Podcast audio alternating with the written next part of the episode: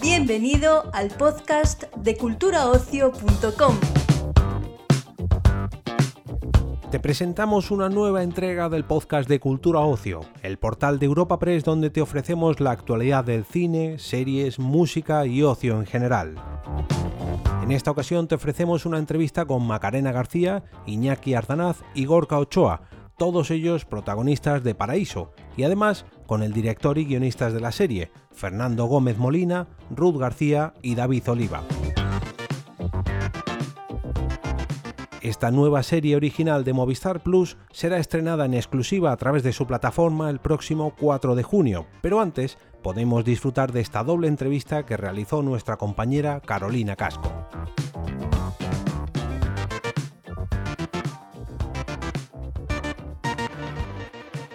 Buenos días, chicos. Lo, primero que quería preguntaros es em, qué es lo que más os gustó del proyecto cuando leísteis el guion. Em, Macarena, por ejemplo. Vale. Eh, bueno, a mí me pareció un guion súper original, que mezclaba un montón de géneros, muy, muy entretenido. Em, y, luego hubo, eh, eh, me, me, gustaba mucho, me parecía como muy novedoso en España me enamoraban mucho los niños, que creo que tenían unas personalidades muy auténticas y, estaban muy bien definidos. Y, es verdad que a mí en concreto eh, me enamoró mi personaje. Me apeteció mucho meterme en la piel de esta guardia civil.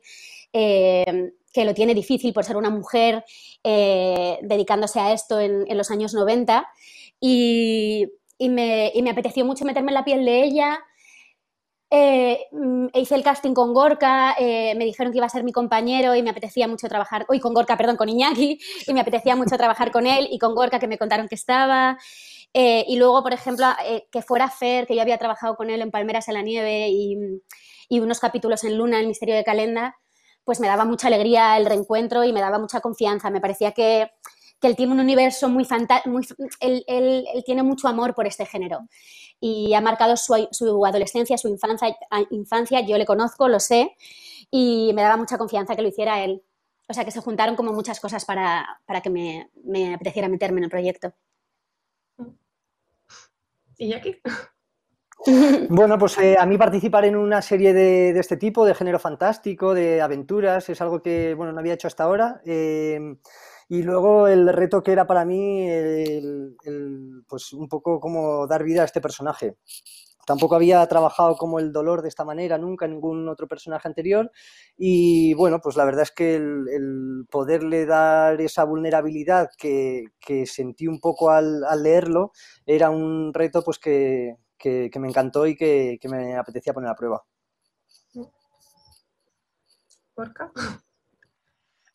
Buenas. Eh, pues yo para empezar, o sea, leí atrapado el, el, guion, o sea, todos los, los capítulos enteros. Eh, empecé y no pude parar. O sea, no me había pasado creo que en ninguna serie, tampoco ninguna serie en todos los capítulos, que no, no, suele ser normal. Pero, pero me, me, me, atrapó, me pareció una historia, pues eso, pues emocionante, muy diferente, con elementos que, que para mí son muy, muy familiares y que, con los que he crecido yo. Y, la serie me, fascinó mm, absolutamente desde que la leí. Y luego mi personaje, que era algo también muy, pues muy alejado a lo que había hecho y a mi persona y con, con, rasgos y, elementos muy, muy diferentes, pues, pues como actor también parecía un, regalazo, un caramelito y, nada, sabemos que era un 10 todo.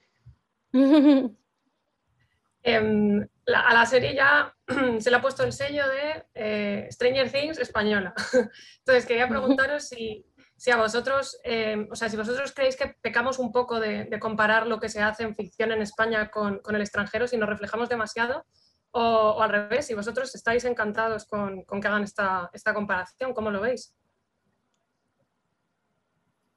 Bueno, creo que es natural porque hay elementos, los, niños, los, protagonistas, los, la regresión, la nostalgia, los años 90, el género.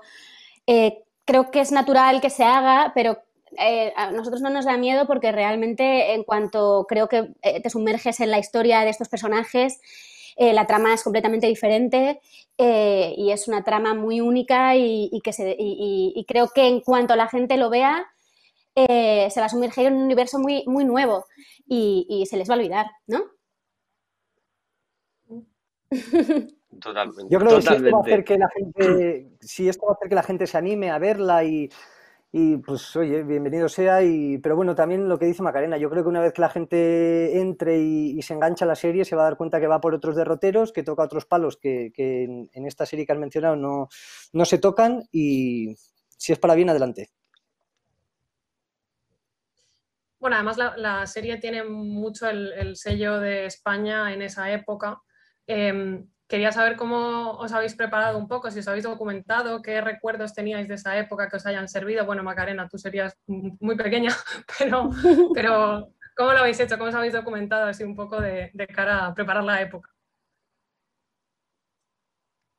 Bueno, yo con convivencias un poco de entonces, de, pues recordando aquellos viajes de, ir en el coche con mis padres de veraneo y recordando un poco cómo viví todo aquello. Y luego mm. documentar, pues eh, sí que al ir a grabar por aquella zona empecé a ver todas las discotecas de, la ruta del bacalao que, desaparecieron o que ya están extinguidas y de repente me dio por ver un montón de documentales y ver un poco cómo, se movía la gente, qué pensaba en, esa época. Y eso, mucha nostalgia. ¿Gorka? Sí, tirar también de, recuerdo. Yo tenía la, edad de los protas en ese año exactamente Y, yo también veraneaba, en este caso en Ezcaray, en La Rioja, no, tenía mar, pero vamos, pero que, había mucho de lo que, de lo que ocurre ahí que, yo lo, he vivido, entonces directamente pues, pues he tirado de, memoria y, también la, ropa, el lugar, los coches también te, transportan automáticamente a, aquellos tiempos y, a partir sobre todo eso, pues de a uno mismo pues buscar en buscar el disco duro mental eh, pues ese, ese año. Macarena, quería saber también cómo, te has preparado tú el personaje de, Guardia Civil, que me imagino que en esa época pues era súper atípico. Sí, sí, sí. De hecho, eh, investigando, eh, descubrí que en el año 88 fue el año en el que las mujeres pudieron empezar a presentarse a las pruebas de acceso. Y esto es el 92, por lo tanto llevaban eh, pudiendo acceder a ser guardia civiles cuatro años.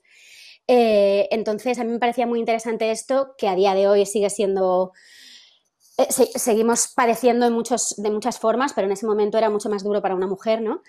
Y, tuve la suerte de poder hablar con dos mujeres que eran guardias civiles que me estuvieron contando su experiencia eh, para yo poder entender en profundidad cómo era ser una mujer en ese momento eh, en esta institución y me, estuvieron dando clases de, bueno, cómo sacar el arma. Estuve, fue, bastante interesante, la verdad.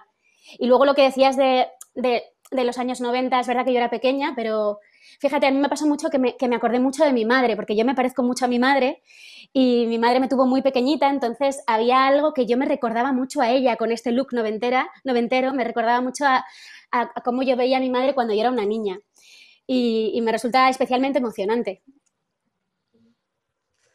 Pues nada, pues chicos, ya por último quería preguntaros cómo definiríais así en poquitas palabras la serie para, para los espectadores. Pues es una serie que, combina muchos géneros, que es para mí muy emocionante, tiene mucha aventura, ciencia ficción, thriller, eh, suspense, pero, pero creo que, tiene mucho peso eh, en lo, emocional, los personajes. Y, creo que es una serie que va a hacer mucha compañía en un momento en que lo necesitamos, nos va a entretener y nos va a hacernos ir a un mundo paralelo y, disfrutar. Pues esa era la última, chicos. Muchísimas gracias y mucha suerte con el estreno. Gracias. Muchas gracias a ti. Gracias, hasta luego. Gracias. gracias, Carolina. Un placer. Muchas gracias. Se mueven entre los dos mundos.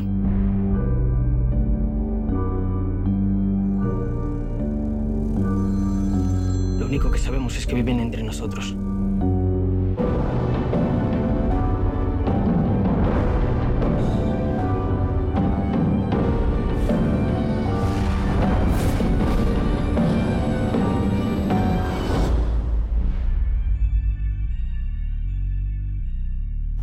Hija desapareció hace tres meses.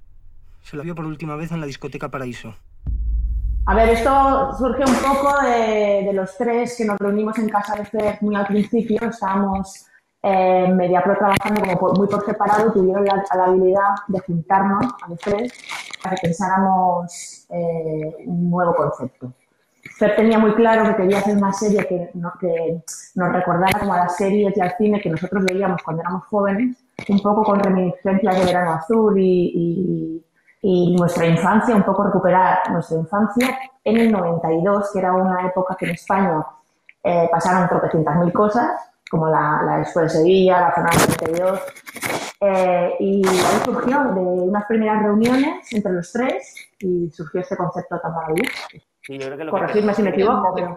Mm, no, lo que queríamos era, era, volver a esa cosa de cuando tienes 14 o 15 años y, ves algo en televisión, en ese momento, por ejemplo, a nosotros nos pasaba, pues a mí me pasaba concretamente con V y, con otras series, y de repente como que hacías un viajazo con, a un universo paralelo que no es el tuyo real, ¿no? Entonces, cuando tienes 15 años, eres de una, de un, vives en un entorno en el que no te sientes como muy identificado, eres un poco eh, perro verde, eh, y de repente hay un universo paralelo en el que vienen unas naves con unos lagartos que se comen a los humanos, pues dices, mira, yo quiero vivir aquí durante una hora a la semana. Entonces, esa sensación de poder ¿sabes? De poder trasladarte a otro universo y vivir otra aventura que te haga olvidarte de tus penurias de la hipoteca, no llego a fin de mes, no sé qué, qué me pasa, el COVID, la mascarilla, y de repente te sumerges en ese viaje, era una cosa como que queríamos recuperar, ¿no? La sensación de, no, de evento por grande, sino de evento por eh, emocionante, ¿no? Para vosotros como, creadores, os, os, da un poco de vértigo hacer este tipo de producciones, pues que tiene fantasía, toque sobrenatural, que todavía no, eh, no, son tan típicos en el panorama audiovisual español. No es que no haya series de fantasía, pero es verdad que no es un género que esté súper trabajado. Da un poquito de vértigo meteros en ese, en ese terreno. Eh, a mí personalmente me rechifla, me fascina y me muevo como un cerdo en un fango, vamos. Me encanta el género. Eh, es verdad que nosotros también venimos, yo, hayamos hecho otras series de género fantástico, pero es que al final para eso tiene efectos especiales increíbles. Eh, dentro de un presupuesto porque siempre al final compites con series internacionales. Pero al final nosotros vivimos de, las emociones. Nuestros personajes son antihéroes, son peces fuera del agua que se convierten en héroes ante nuestros ojos y al final tú vives un poco de ese viaje que haces con los personajes, que lo que dice un poco Fer, es una vuelta a nuestra adolescencia, a cómo nos sentíamos nosotros en ese momento. Al final vivimos de eso. El género fantástico es una manera de viajar a otros universos, pero eh, no es donde pivota realmente el ADN de Paraíso. El ADN de Paraíso pivota en, la emocionalidad que tiene. Sí, yo creo que, no. El género, yo, valentía absoluta.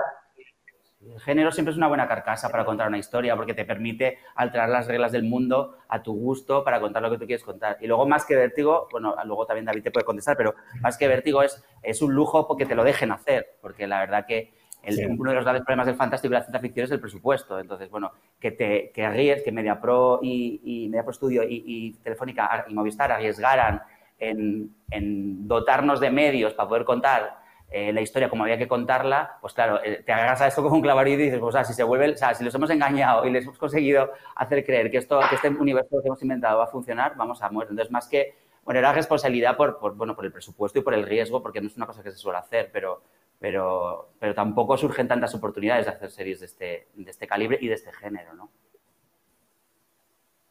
Sí. ¿quieres decir algo? ¿Cómo, ha sido ese proceso? Ah.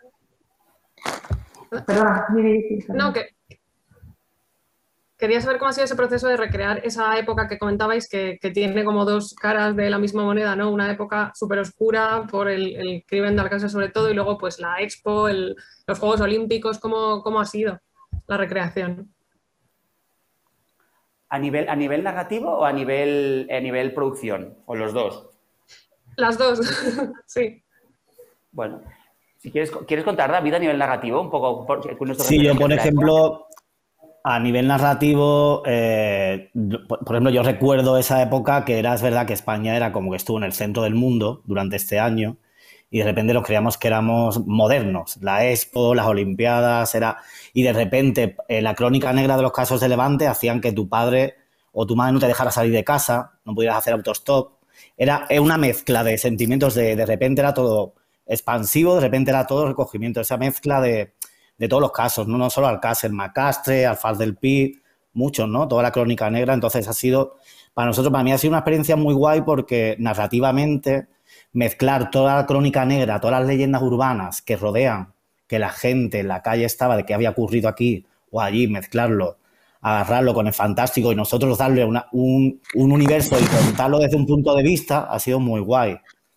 Porque realmente lo teníamos, era, estaba en, la opinión pública, en el, en el, subconsciente colectivo, estaba todo el rato en el aire. Entonces, dar, dar una explicación desde el género ha sido un viaje muy alucinante. Sí, yo, yo creo que... Yo cuenta más a nivel... Perdona, Ruth, perdona. Vale, vale, vale. No, yo digo que ahora le cuentas tú más a nivel visual porque es el que al final haces tú para mm. todo el rodaje. Y, pero mm. eh, desde, la, desde el guion nosotros buceábamos mucho en nuestro pasado porque tenemos la edad de los personajes, mm. en el 92 teníamos la edad de los personajes más o menos. Entonces, en ese viaje que hacíamos nosotros, eh, que hacían los personajes, era nuestro viaje al pasado. Entonces, a nivel narrativo, explorábamos no solo en esa época que vivimos, sino en esa forma, en esa manera de sentir, cómo sentíamos nosotros en ese momento.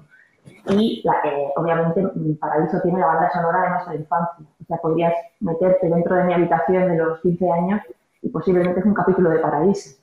Y Fera te cuenta mucho más porque fue un reto llevar esto a la pantalla a nivel, lo que tú dices, la nostalgia al final está muy de moda, es un personaje más, es muy exigente y, yo, y, el 92 no, es, no son los 80 que están súper retratados en España. Entonces, te cuento un poco más, Fer, porque fue un reto y yo creo que ha quedado increíble.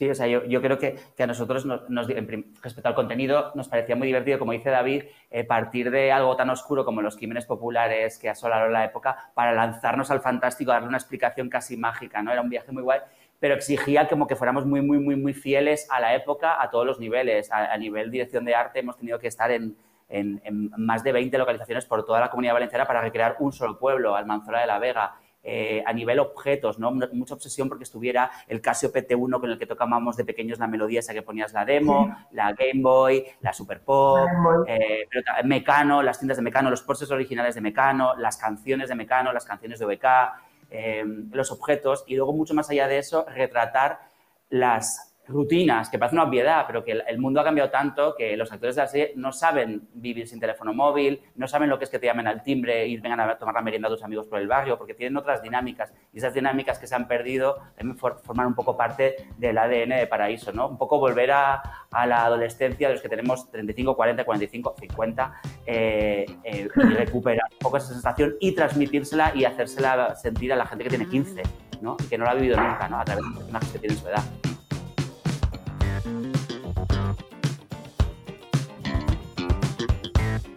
Despedimos esta entrega del podcast culturaocio.com invitándote a descubrir el resto de episodios de este podcast, así como todo el catálogo de programas de nuestra red a través de Europa Press barra podcast. Recuerda, todos ellos están disponibles en las principales plataformas de podcasting.